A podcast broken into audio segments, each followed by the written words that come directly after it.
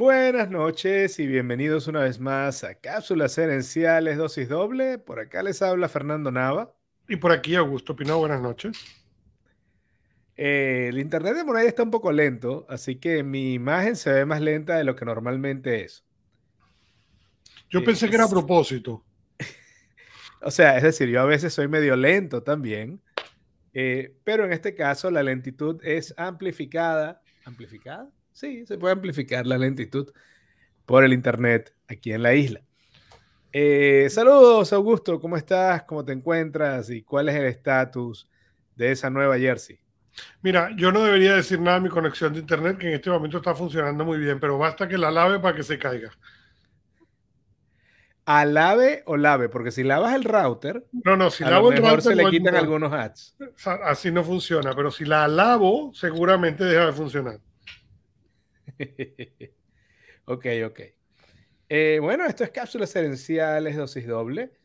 Es la evolución de mi programa de radio Cápsulas Herenciales, el cual Augusto me ayudó a llevar a el internet como el podcast. Se convirtió en el podcast Cápsulas Herenciales y también ahora el podcast Cápsulas Herenciales Dosis Doble. Pueden conseguir los dos en su plataforma de, de podcast favorita.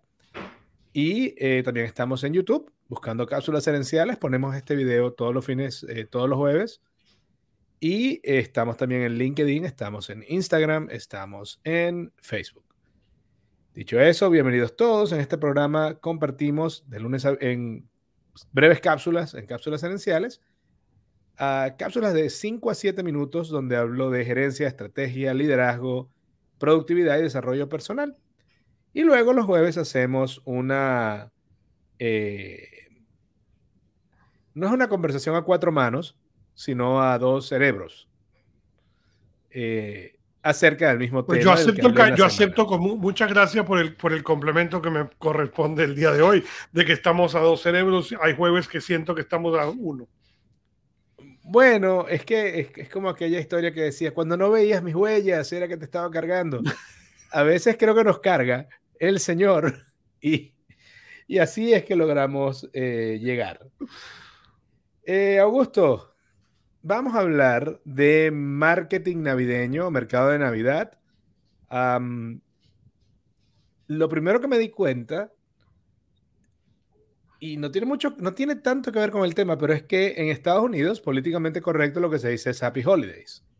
Algo así como felices fiestas. Correcto. Pero eh, siento que no hay algo equivalente en, español. Eh, la gente dice feliz Navidad y parece no haber mucho problema. Claro, en el caso de Latinoamérica y España, eh, una abrumadora mayoría es eh, católico, cristiana o, evangélica, entonces, claro, no, no hay el, la discusión.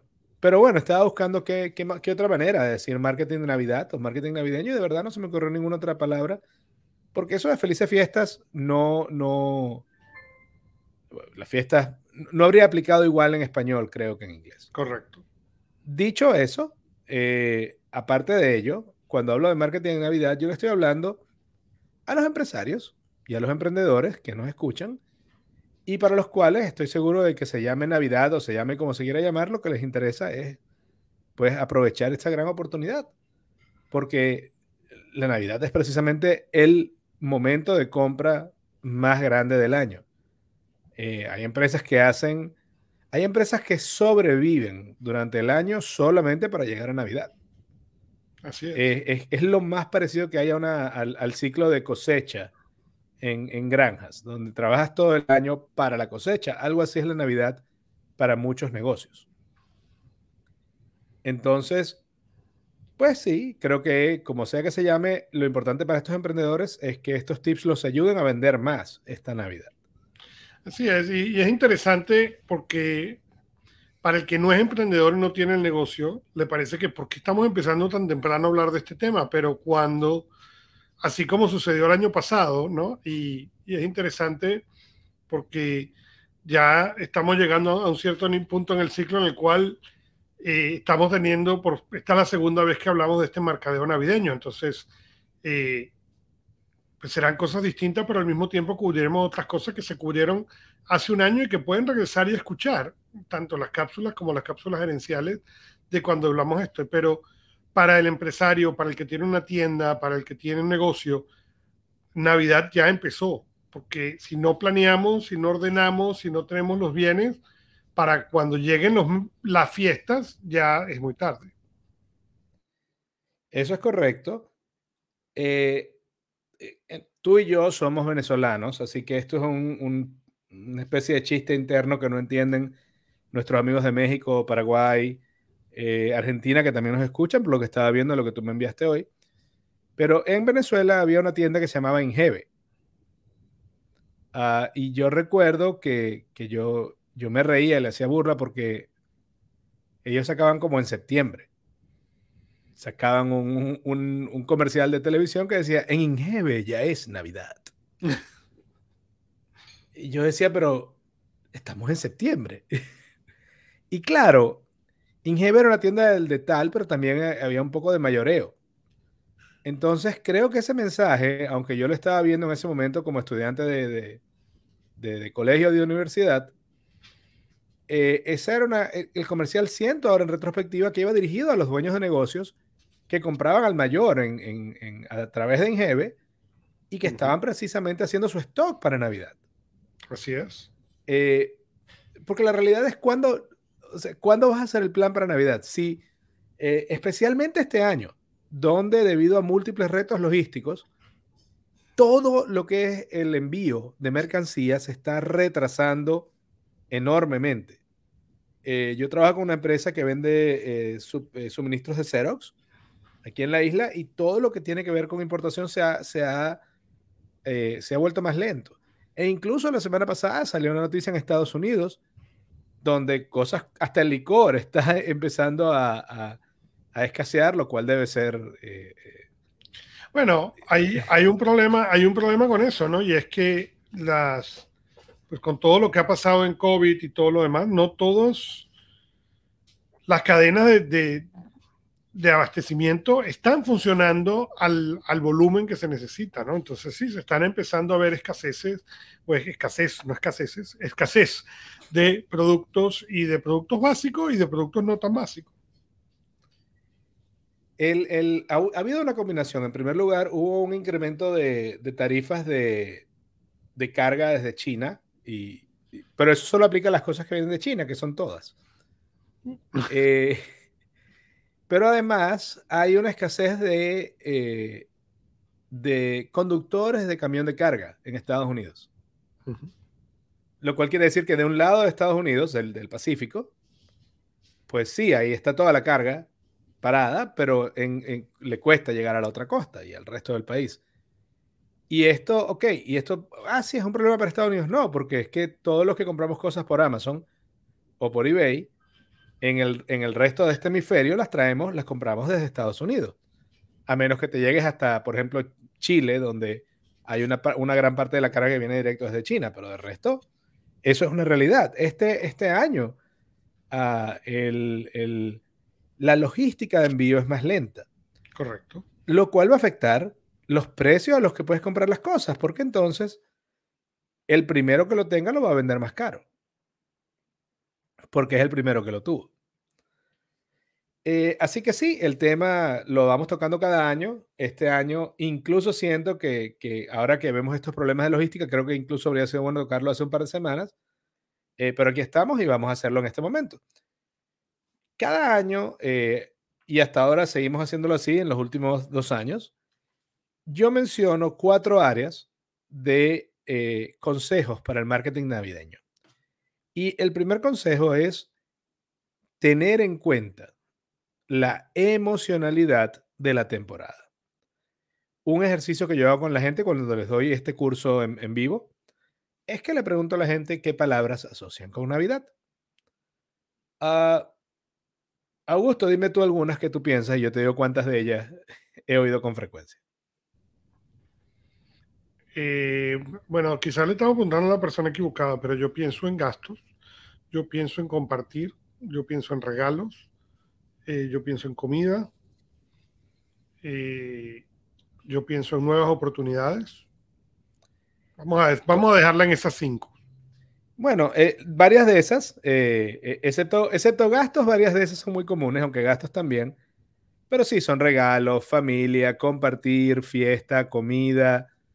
y son palabras que son, que para mí tienen dos características. Son positivas y son emocionales.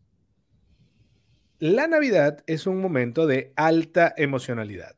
La gente está feliz porque está de vacaciones y tiene algún dinero está triste porque hay gente que no va a poder ver en Navidad, está angustiada porque está comprando los regalos y ya se le está acabando el tiempo. Todas esas emociones están eh, siendo vividas por nuestros clientes de una manera, a, un nivel, a una intensidad que es mucho mayor a la intensidad que tienen en otros momentos del año. ¿Por qué importa esto? Porque cuando tú le agregas una emoción a una vivencia, creas un recuerdo. Una mala experiencia, una experiencia, manejar a, tu trabajo todos los días es algo eh, que, que, no tiene nada que destacar. Es algo completamente olvidable y... Pero si un día pasas un susto, de ese día te acuerdas. De los otros 300 días manejando donde no pasaste un susto en el camino, no te acuerdas. Correcto. Ese susto, esa emoción creó una memoria. ¿Cómo se aplica esto a las tiendas? Pues bien, si yo vengo en un alto estado emocional a tu tienda y paso un mal rato, yo voy a crear un mal recuerdo. Así es. Y que va a durar mucho tiempo, además. Correcto. Cada vez que piense en tu tienda, voy a revivir ese recuerdo. Entonces, como empresario, estoy causando que voy a, grabar una imagen negativa, emocionalmente negativa, en la mente de mi cliente. Pero no solamente afecta eso ese momento.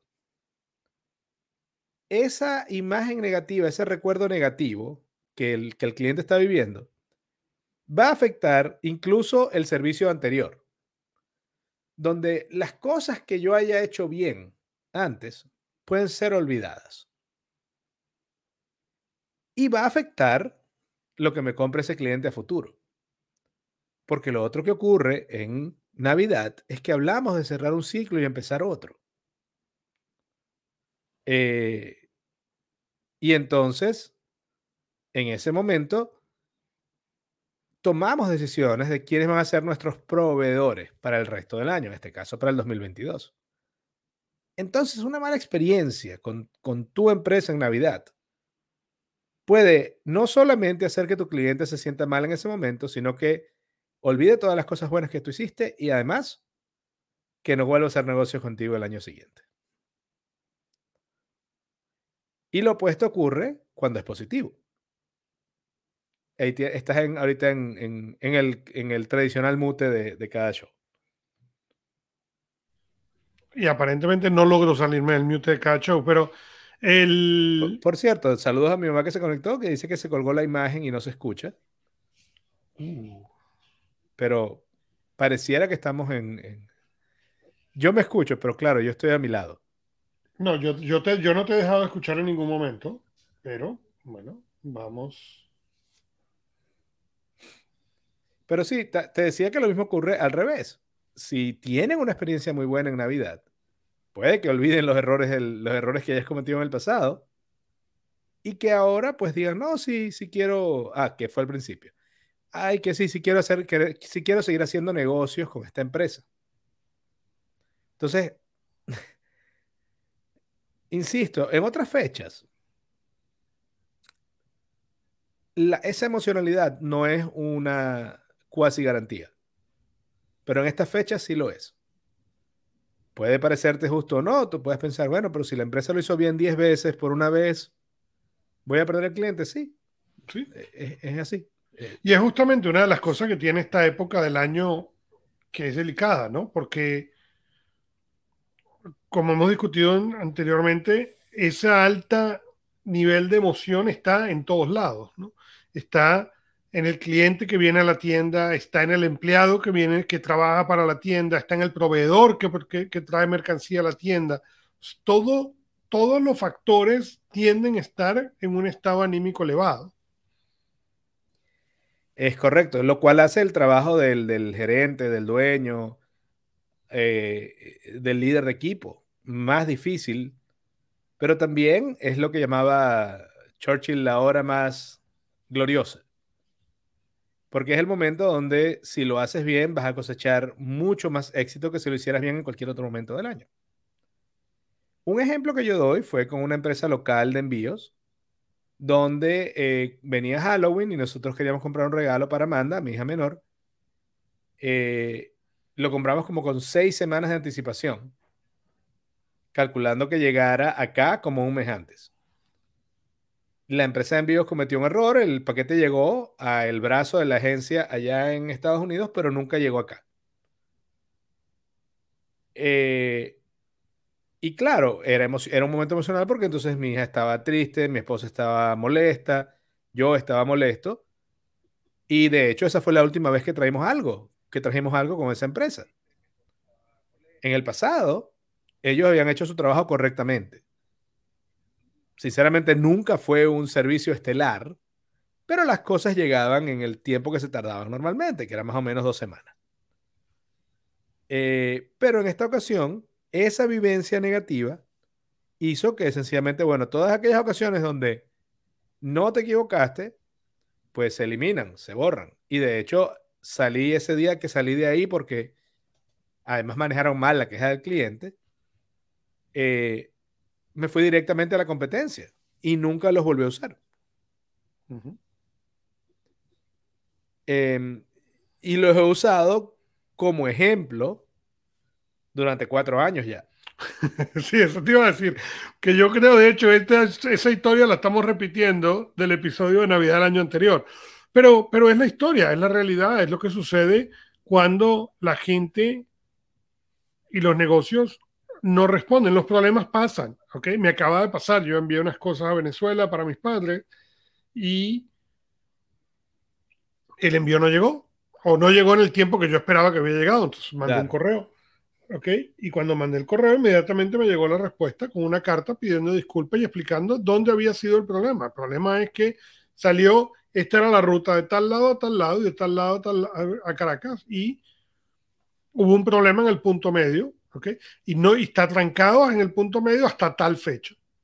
Disculpen, no, no podemos hacer nada, está fuera de nuestro control, pero hubo respuesta relativamente rápida. E información. E, información, ¿dónde está el problema?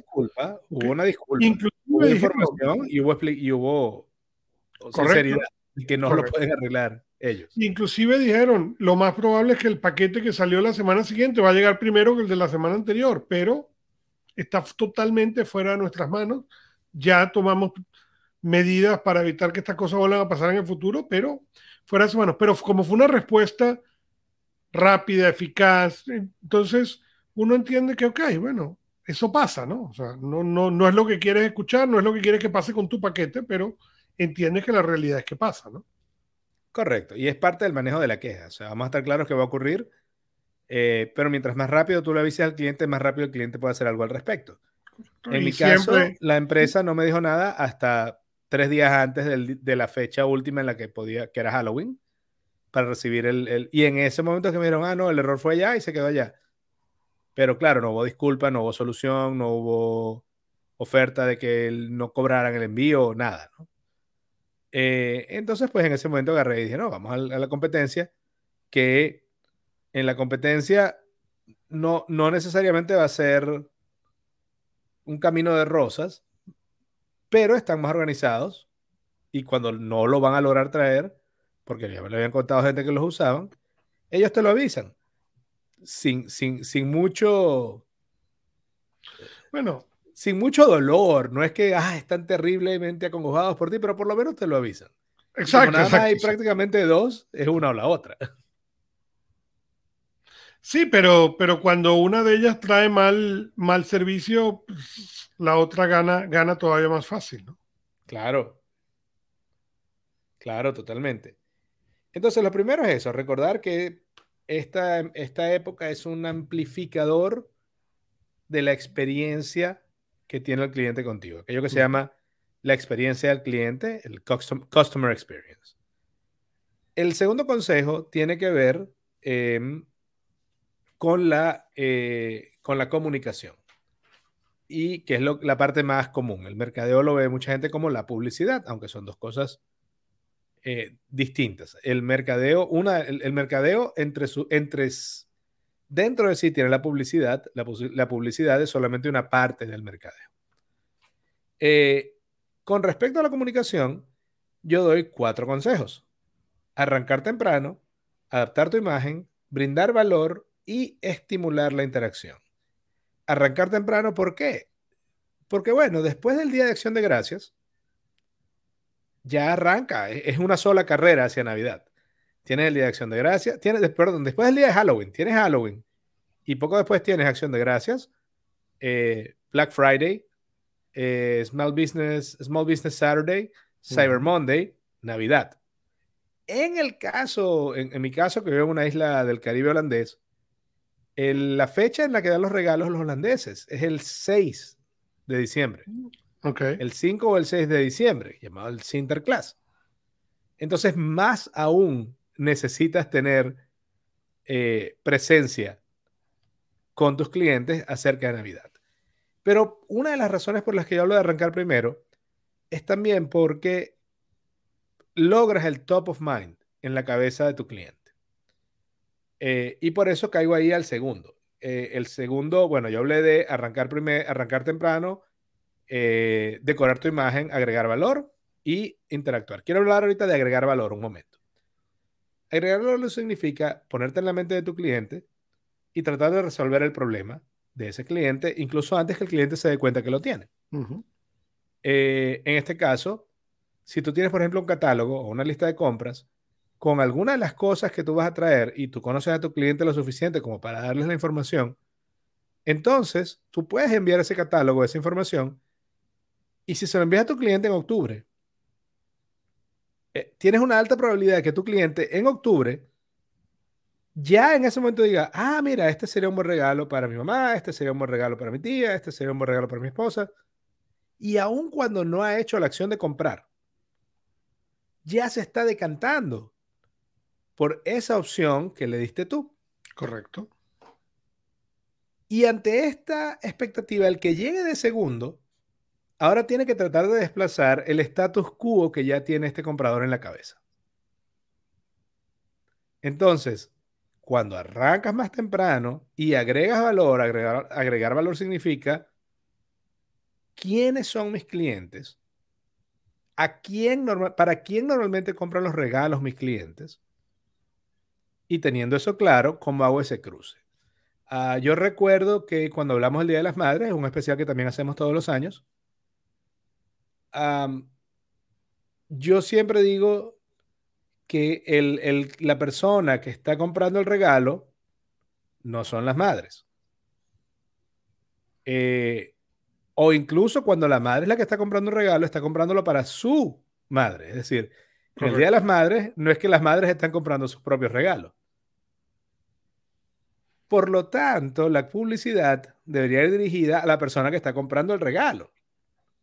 ¿Y cuál es la meta de esa persona en el Día de la Madre? Hacer feliz a su madre.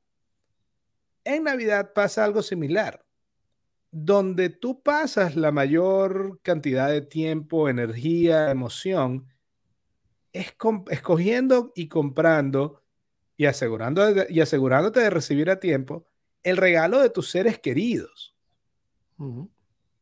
Entonces, sí, puedes hacer publicidad de juguetes, etcétera, pero el comprador no va a ser el niño, va a ser, el, va a ser los padres, van a ser los padres. Y ahí es donde puedes ver cómo agregar valor. Entonces, si en tu base de datos tú tienes una serie de clientes que tú sabes que son padres y tienen hijos de entre 1 y 9 años, tú puedes hacer un catálogo de todos los juguetes, los hot toys que salieron este año, los juguetes de las películas de este año, y se lo haces llegar a estos padres. En vez de hacerlo llegar un catálogo de 46 páginas con todo lo que tú vendes, a mí hazme llegar un catálogo de los regalos para los chamos entre, en mi caso, entre, entre 9 y 12, por ejemplo. y, tengo otra de 21, entonces déjame llegar uno de los regalos para, eh, para ya eh, chamos de 21. Y eso yo lo voy a apreciar más, pero además eso va a sembrar ya en mi cabeza la semilla de la compra. Ya para cuando llegue tu competencia, decirme, mira, yo tengo un juguete más, más chévere, yo, pero no sé, es que ya, ya yo escogí este. Y ahora en mi cabeza incluso es muy probable que yo empiece a racionalizar por qué mi primera decisión es la correcta. Correcto.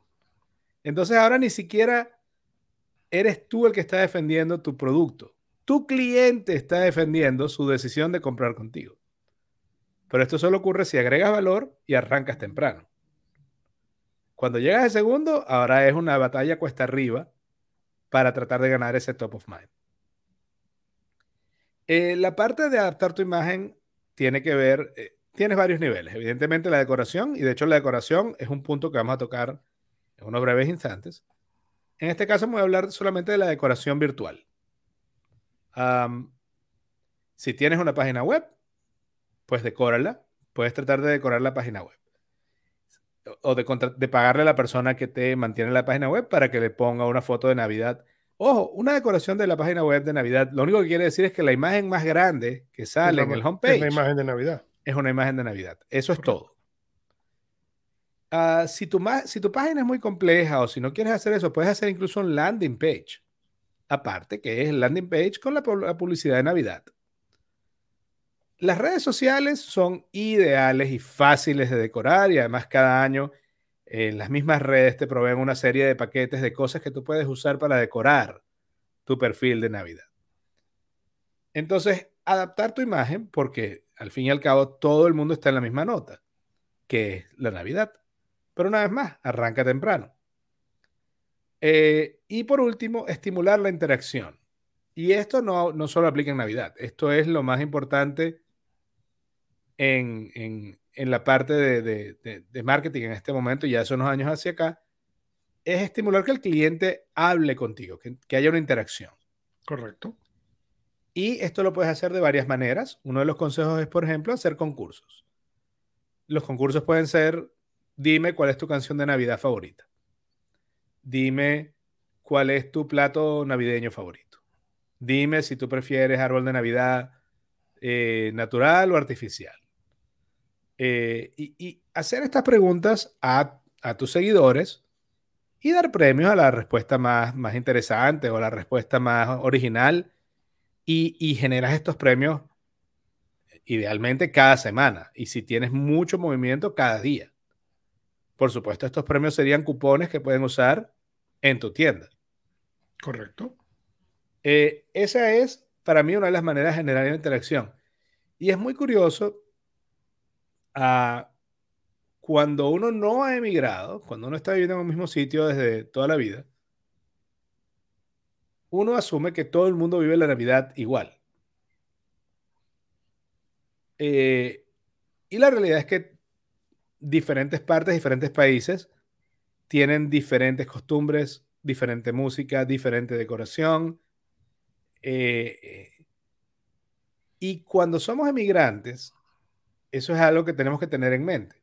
Y en eso ahorita voy a tocar el tema de la decoración, precisamente por eso. Eh, mientras tanto, repito los cuatro consejos de marketing, de comunicación, de publicidad, que son arranca temprano, agrega valor, ajusta tu imagen a la Navidad y em, estimula la interacción.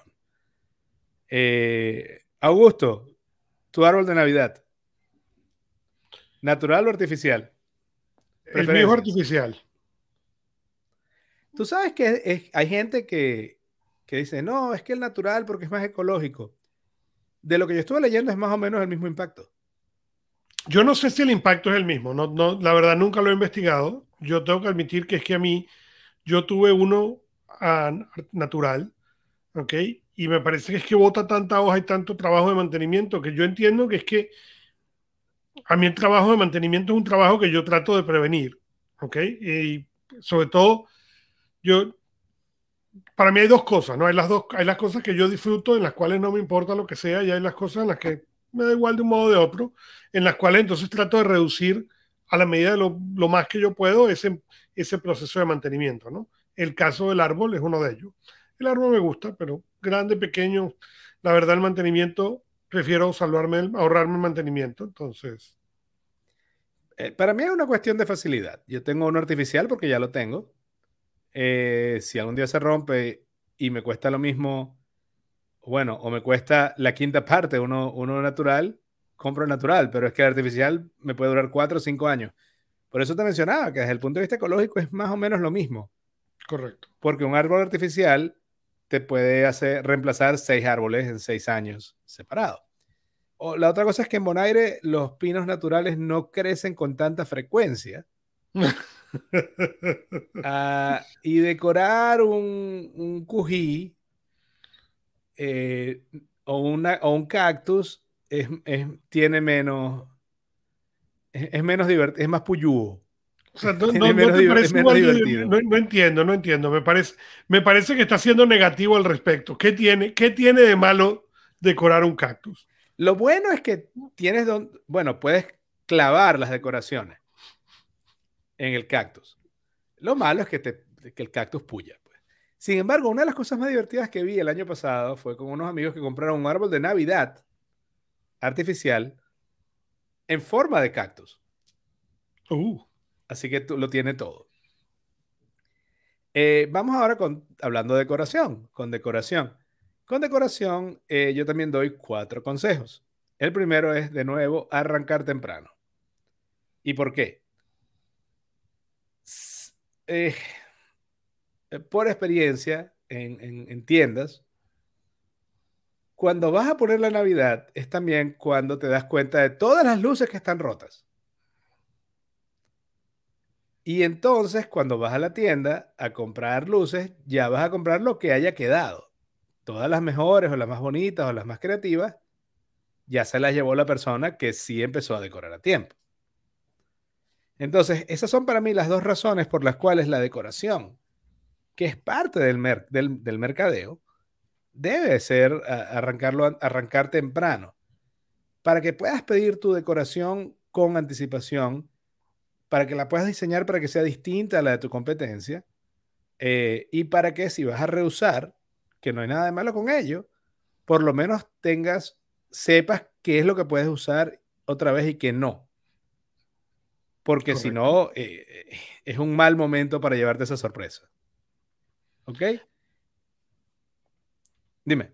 Y es interesante porque desde tú pones una diferencia con la parte, y, de vuelta le recordamos a la gente que nos está escuchando que estamos hablando de la decoración y de todo a nivel navideño. Aunque hablemos del árbol, es distinto lo que yo pienso poner en mi casa o no poner en mi casa que lo que vamos a querer poner en el, en el negocio, ¿no? Eh, entonces, esa parte es importante considerarla y de acuerdo contigo. Y no solamente eso, por lo mismo que estábamos hablando anteriormente, que es una compra emocional, tú quieres empezar a crecer esas emociones pronto. Por eso la gente se queja, pero espérate, ya va, es, es octubre, ya eh, no, había llegado octubre, ya las tiendas estaban disfrazadas de Halloween. Claro, porque lo que queremos, lo que quiere el dueño de la tienda es crecer esa emoción y, y no se ha acabado Halloween y ya está puesto el, el, pavo aquí en Estados Unidos, ¿no? Para el Día de Acción de Gracia.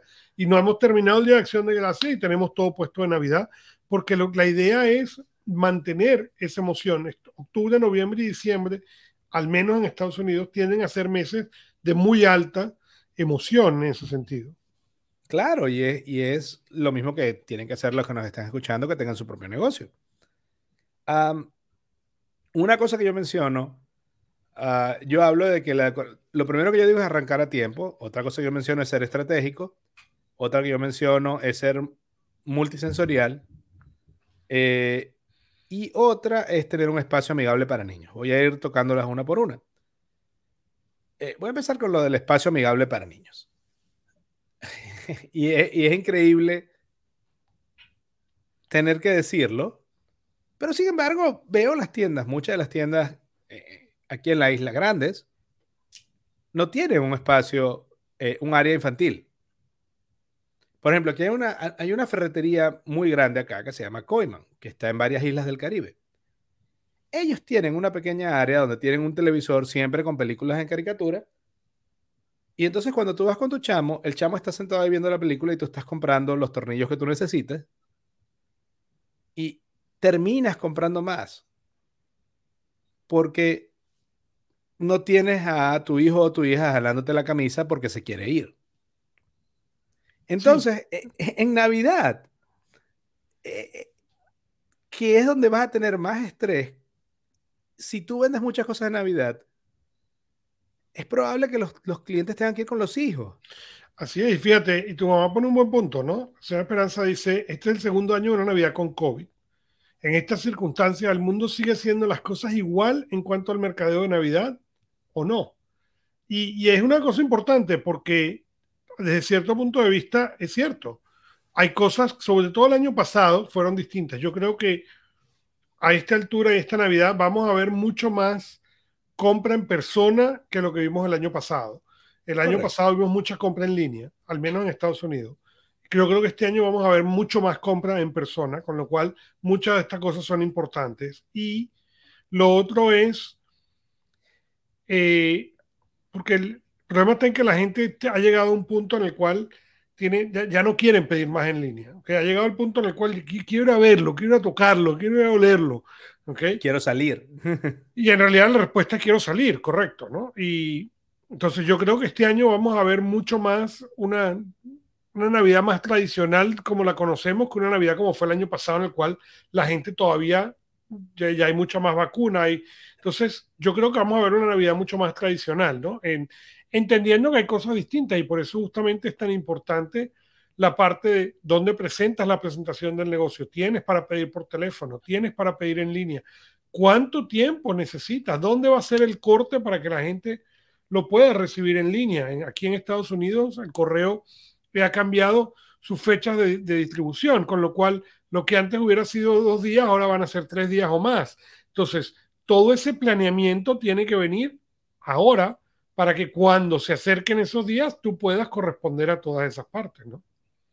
Sí, no, es correcto, es correcto, 100%. Creo que también estoy de acuerdo. Uh, múltiples encuestas dicen, estadísticas dicen que casi 40% de las personas en Estados Unidos compran el regalo antes del mes de diciembre no toda esa gente lo hace online. El año, el año pasado, evidentemente, fue el año donde más gente compró regalos online. Este año tienes la misma posibilidad, pero como hay ya, en el caso de Estados Unidos, creo que ya hay un más de un 75% de gente vacunada. Eh, es claro que los casos que están yendo a hospitalización son normalmente gente que no tuvo la vacuna, que no se puso la vacuna. Eh, yo siento, como dices tú, que hay un hambre de salir a la tienda. En Estados Unidos, por ejemplo, eh, era legendario aquello de la decoración de Navidad de Macy's, al punto que salían las caricaturas, y recuerdo que, salían múltiples caricaturas cuando yo era niño, y, era niño en Venezuela, no tenía ni idea de qué carrizo era Macy's, pero eh, era obvio que hacían toda una decoración. Entonces, en, mi recuerdo también de ir a tiendas grandes, para mí era un placer que la tienda estuviera decorada de Navidad, porque como decías tú, yo me sintonizaba emocionalmente en la emoción de la temporada y eso me daba alegría. Y al tener más alegría y al querer pasar más tiempo en la tienda, evidentemente terminaba comprando más, que es la meta del emprendedor y el empresario que nos está escuchando. Eh, una de las cosas que yo menciono en cuanto a decoración, de ser estratégica, voy a hablar de dos cosas. En primer lugar, la mayoría de las tiendas tienen ahora una estación de eh, sanitización, digamos, de desinfección, donde tú llegas y pones las manos y el antibacterial, etc. Eso se ha vuelto algo típico en la mayoría de las tiendas. Ese es el primer contacto, lo primero que, que, que ve así cerca tu cliente de la tienda. Entonces eso tiene que tener una decoración de Navidad. Tiene que haber un mensaje, tiene que haber algo en ese punto eh, que te haga sentir bien recibido porque lo vas a ver, es una parada obligatoria. Otra cosa que yo sugiero es a los empresarios que le den a su personal mascarillas, de mascarillas respiratorias, pero con decoración navideña. Porque la mascarilla es parte de la identidad ahora en los tiempos que estamos viviendo.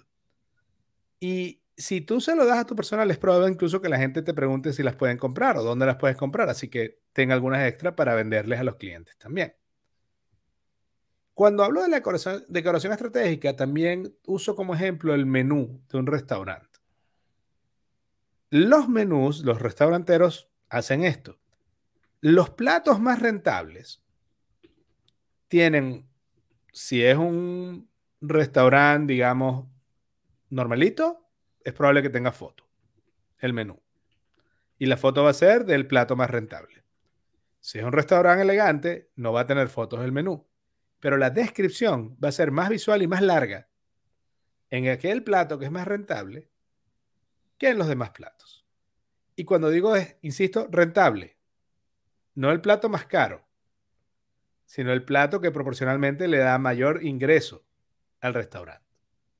Normalmente las pastas y otros carbohidratos. Eso se puede aplicar perfectamente a la decoración de tu tienda. Entonces, si tú tienes un área donde tienes los objetos, los, eh, los artículos, donde tienes el mayor margen de ganancia, así no sean los más caros, estimula a que esa sea un área, un cuello de botella, un área donde el cliente pase tiempo por naturaleza, no porque lo obligas, sino porque esa área sea la más bonita, la más especial. A lo mejor en esa área tienes unas galletas o una música o un televisor pero en esa área donde vas a, tratar de que la gente pase más tiempo, que sea el área donde tienes aquellos productos que te generan mayor rentabilidad. Entonces, no es voy a poner la decoración al loco, no, no. Tiene que haber una estrategia detrás de esto para ayudar a que las ventas suban. Correcto, la idea de toda esta estrategia y todo lo demás es para poder que las ventas aumenten, que las ventas suban, etcétera, ¿no? Eh, y lo, el otro consejo en materia de decoración es el que sea multisensorial. en primer lugar, obviamente visual, toda la decoración que tú quieras visual, está bien. Pero hay olores que también evocan a Navidad en varias partes del mundo. La canela, la naranja, el olor a galletas, el olor a pino, son eh, colores que en diferentes culturas son asociados con la Navidad. Además, los olores, el olfato, eh, tiene un, lazo directo con la memoria. De hecho, si mal no recuerdo, habiendo, creo que lo leí en, Homo sapiens, o no, lo oí de una señora, de una, una científica, el olfato fue uno de los primeros sentidos en existir en los animales de, multimoleculares, en los animales de, estructura compleja. Y el olfato tiene un link directo a la memoria. Entonces, el olor de tu tienda es muy importante. Eh, la música es otro factor que es parte de la decoración. Y aquí me vuelvo a reír porque una vez más, como inmigrante, empresario, la música que yo debo poner en mi tienda es la música que mis clientes asocian con Navidad. Si mis clientes son todos venezolanos, muy bien, pongo la música que me gusta a mí y esa música ellos la asocian con Navidad. Ahora, si mis clientes son todos holandeses o norteamericanos, yo necesito poner música que a ellos les recuerde la Navidad. Y esto es complicado. Muy complicado. no, es difícil, no es tan difícil de, planificar. Pero luego tienes el equipo que está en la tienda, que normalmente es el que está poniendo la música porque no se les dio ninguna instrucción de qué poner. Y pues puede pasar, como pasa aquí muchas veces, que muchos de los empleados son latinos o locales y muchos de los clientes son alemanes, holandeses o norteamericanos. Entonces ellos están poniendo música, los empleados, que les gusta a ellos, que les recuerda Navidad a ellos. Y no es que eso está mal, lo malo es que no haya un equilibrio. Entonces, parece mentira, pero yo creo que si tú tienes una tienda al, al de tal y vas a esperar clientes esta Navidad, tú deberías tratar de hacer un playlist en conjunto con tu equipo donde digas una de aquí, una de aquí. Una gaita y una eh, Rudolph the, Red, Ranger. Reindeer. O sea, que haya... Eh, ¿Cómo se llama la canción en holandés? En holandés no tiene ese mismo nombre. Eh, no, no, pero está bien, ya, ya me, sacaste una venezolana con la gaita, me sacaste una americana con, con Rudolf y ahora cuál es la holandesa que me vas a poner en ese playlist. A mí, a mí, y aquí voy a hacer un breve desvío, la tradición navideña holandesa es la siguiente. Sinterklaas, que es San Nicolás, llega a dar regalos el 5 de diciembre, si mal no recuerdo es el 5 de diciembre. Pero él tiene unos asistentes que tienen una canción que se llama Suarte Pit. Ok. Que es así como el negro Pepe, más o menos. Que, y esto es muy delicado, pero en teoría no son negros, sino que son blancos que se metieron por la chimenea y se ennegrecieron con el, con el hollín. No es que son blackface. Sí, esas canciones son, ya, no van a marcar el, podcast como explícito después de este evento. Entonces, cuando tú te portaste bien, San Nicolás en Holanda, Sinterklaas, uh, te deja el regalo en los zapatos, lo cual es curioso para mí.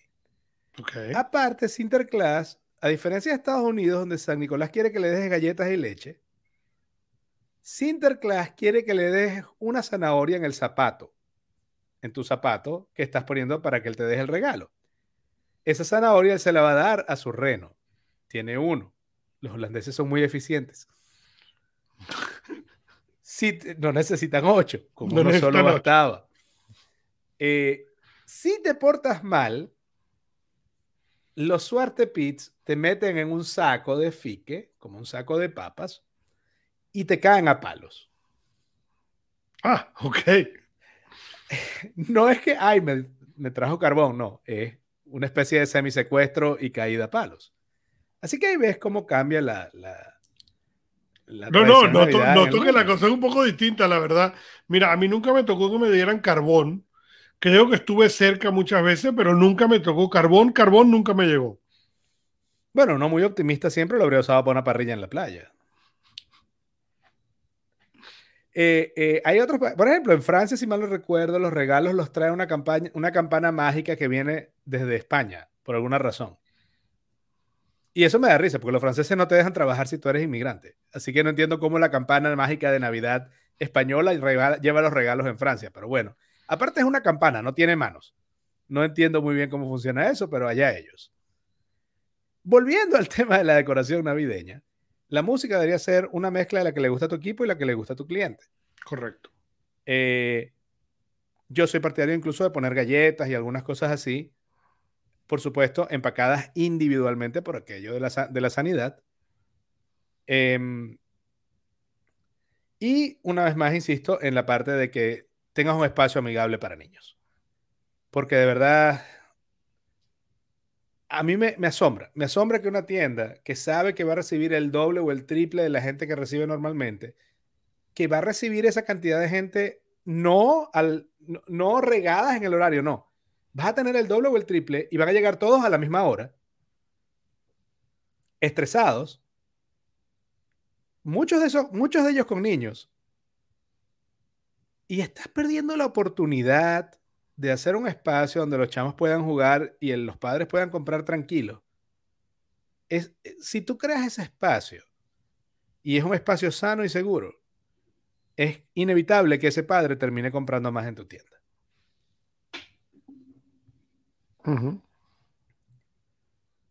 entonces, bueno, aquí menciona mi, mi, mi, mamá la historia de hace 20 años cuando mi papá se hizo la operación de corazón abierto en Houston y era en octubre y entonces todo el mundo andaba, era en el, el, era el St. Jude's, era, era al lado del hospital de niños de Houston. Era exactamente al lado y estaban conectados. Entonces había un poco de doctores vestidos de Halloween mientras mi papá se hacía una operación de corazón abierto. Era de verdad una vivencia interesante. Es una, esos son ese tipo de cosas, sí, pero, pero de vuelta, volvemos al choque cultural. Ok, es un choque cultural porque para, para ti o para tu mamá en esa época, probablemente para, para nosotros culturalmente, tú vas a ese lugar y estás Halloween no era gran un, cosa. Tipo, un tipo de vivencia. Halloween no era una gran cosa, al menos en esa época en que nosotros crecíamos. Entonces, estás buscando una cosa y en cambio para ellos la fecha es de celebrarse, ¿no? Correcto, porque viene dentro de lo que estamos hablando. Termina octubre, es el, es el 31 de octubre, el último día de octubre es Halloween. Y Halloween marca el inicio de la Navidad, así de sencillo. así de sencillo. Y, y es tan así a gusto que ya hace cuánto arrancó el Pumpkin Spice allá en Estados Unidos. Sí, no tengo ni idea, la verdad, hace cuánto, pero, pero sí, sí, ya tiene rato el Pumpkin Spice, correcto. Arrancó como a finales de agosto. Sí, sí. Que Cada vez más de eh, finales. Pero, fíjate que es interesante, ¿no? Porque tú acabas de mencionar un producto que en realidad inicialmente fue asociado con el otoño, ¿ok? No con la Navidad, pero ahora en cambio cada vez empieza más temprano y empieza más temprano ¿para qué? Para dar esa emoción de ya viene Halloween, ya vienen las fiestas, ya viene, aquí está, y, ya, y ahorita en noviembre te introducen el, el peppermint, ¿ok? Que no sé cómo se en español, ¿ok? El... Eh, menta. No es menta, pero, sí, pero, no, no, pero, es una menta especial. Entonces te introducen el café con la, con la menta ya de una vez para que se sienta que está, ya pasó el otoño, que fue agosto y septiembre, octubre, y ahora ¡prum! te cae la Navidad, que es la que es justamente la bebida verde y roja de la, del verde y roja, ¿no? Correcto. Eh, el cuarto elemento para mí, para un buen marketing de Navidad, es tu gente, tu equipo, el personal que va a trabajar en la tienda. Y la historia que yo siempre menciono al respecto, con la que arranco esto, es insistiendo y recordándole a la gente aquello de, es una época de alta emocionalidad, donde fácilmente se crean recuerdos para bien o para mal donde tú decides si vas a seguir usando o no esa empresa al año siguiente, para bien o para mal. Así es. Y cuento la historia de Starbucks, de Vicky Reverón, que era una cliente fija de Starbucks. Ella llegó una noche a comprar un café y en Starbucks le escriben tu nombre al vaso. No sé qué ocurrió entre ella y el barista, el muchacho que hace el café, pero cuando ella agarró su vaso, el vaso decía perra. El vaso decía bitch. Correcto, en inglés. La señora, por supuesto, se reclama eh, e incluso va a la estación de televisión local y echa el cuento y, cuenta el cuento y muestra el vaso y etcétera, ¿no? Y yo decía, Starbucks gasta fácilmente más de 300 millones de dólares al año en publicidad. Pero, esa historia costó 10 veces eso durante una o dos semanas, esa era la única historia al respecto de Starbucks. Y era el chiste en los programas de humor de medianoche. Y era. Y todo fue creado por un, por un barista, un empleado que estaba cansado.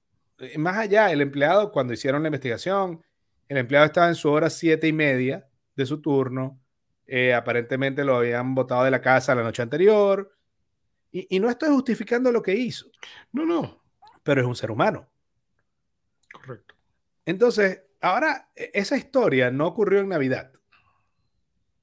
Pero en Navidad, yo insisto, vas a tener más gente con las emociones a flor de piel, apurados en conseguir rápido el regalo, angustiados porque dejaron esto para última hora y no han conseguido todos los regalos. Correcto todos van a llegar a la misma hora a tu tienda, que es normalmente después de que cierran las demás tiendas, las, oficinas. Y tus empleados que han estado ya trabajando ocho horas y están empezando ahora este nuevo turno porque vas a tener que extender las horas, cuando están más cansados, es cuando van a recibir más clientes en un estado emocional más sensible. si como empresario, como emprendedor, como dueño de la tienda, tú no, no tomas acciones para prepararte y preparar a tu equipo para esa situación, e, estás jugando al, desastre. No es, no es un asunto de, ¿y si mi personal se cansa o y si mi personal se estresa? No, tu personal se va a cansar y se va a estresar, eso es seguro. Eso es seguro, correcto. Y tú te vas a cansar y te vas a estresar. Entonces, ¿qué vas a hacer para, para, para, prevenir y prepararte para esos momentos? Es lo, es, es lo que yo le menciono a la gente. Eh, yo doy ocho consejos, que el primero es ponerte en, el, en, el, en los zapatos del cliente e imaginar cuál es la experiencia que ese cliente quiere vivir en tu tienda. Y ese es el blueprint, ese es el plano sobre el cual debes diseñar todo lo demás. Eh, el segundo es reunirte con tu equipo ahorita, en octubre, y preguntarles, ¿recuerdas la Navidad pasada? ¿Qué era lo más difícil? ¿Cuáles fueron los grandes obstáculos? fueron, ¿Cuáles fueron los peores momentos? Los momentos donde estábamos más estresados y más cansados. Ahorita en octubre. Pregúntales eso, pídeles que recuerden esos momentos ahorita en octubre para que puedas resolverlo en los próximos 40 días. Correcto. Eh, el número tres es asignar más personal en las horas pico, obvio. Eh, y distribuir la carga para que los empleados se puedan alternar en esos turnos. Eh, aparte, cuando vas a, yo hablo, bueno, vas a, contratar más, más personal para las horas pico. En mi opinión, tú deberías contratar más personal, punto. En esos momentos, en las horas pico, tú deberías tener a tus mejores jugadores. Correcto. A la gente que tiene más experiencia, que tú sabes que trata mejor al cliente. Eh, si eso quiere decir que se quedan más tarde y les va a tocar algo de, compensación, deberías hacerlo porque sencillamente es la hora en que puedes vender más. Es mejor que tengas a tus mejores vendedores. No tiene sentido que tengas a esa hora un grupo de gente nueva que no conoce los productos ni la empresa.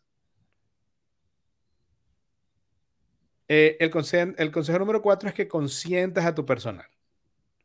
Entonces, durante esas dos, tres semanas de ventas estresantes, pon una mesa y en esa mesa contratas un catering y siempre hay chocolate caliente y hay galletas y hay cosas y ellos saben que pueden ir ahí a recargarse y van y sienten algo distinto que no les estás dando todo el año porque estás reconociendo que no están en un momento común, están en el momento más importante del año. El número cinco es entrenar a tu personal en cómo manejar el estrés del cliente. Es seguro que vas a recibir clientes estresados. No es una probabilidad, es una garantía. Si no recibiste clientes estresados, quiere decir que no hiciste buena comunicación y no te llegó suficiente gente. Correcto. Ah, número seis, si hay alguna eh, oferta especial, asegúrate que todos tus empleados lo conozcan, lo sepan. Porque de las cosas que causan una peor imagen para mí es cuando llego a una tienda preguntando por un especial que vi en una revista o en televisión. Y nadie sabe. Y me dicen, ah, ay, no sé, déjeme preguntarle a fulanito yo. Pero, ¿cómo sé yo que no trabajo aquí? El número siete es tener un plan para escalar rápidamente las quejas.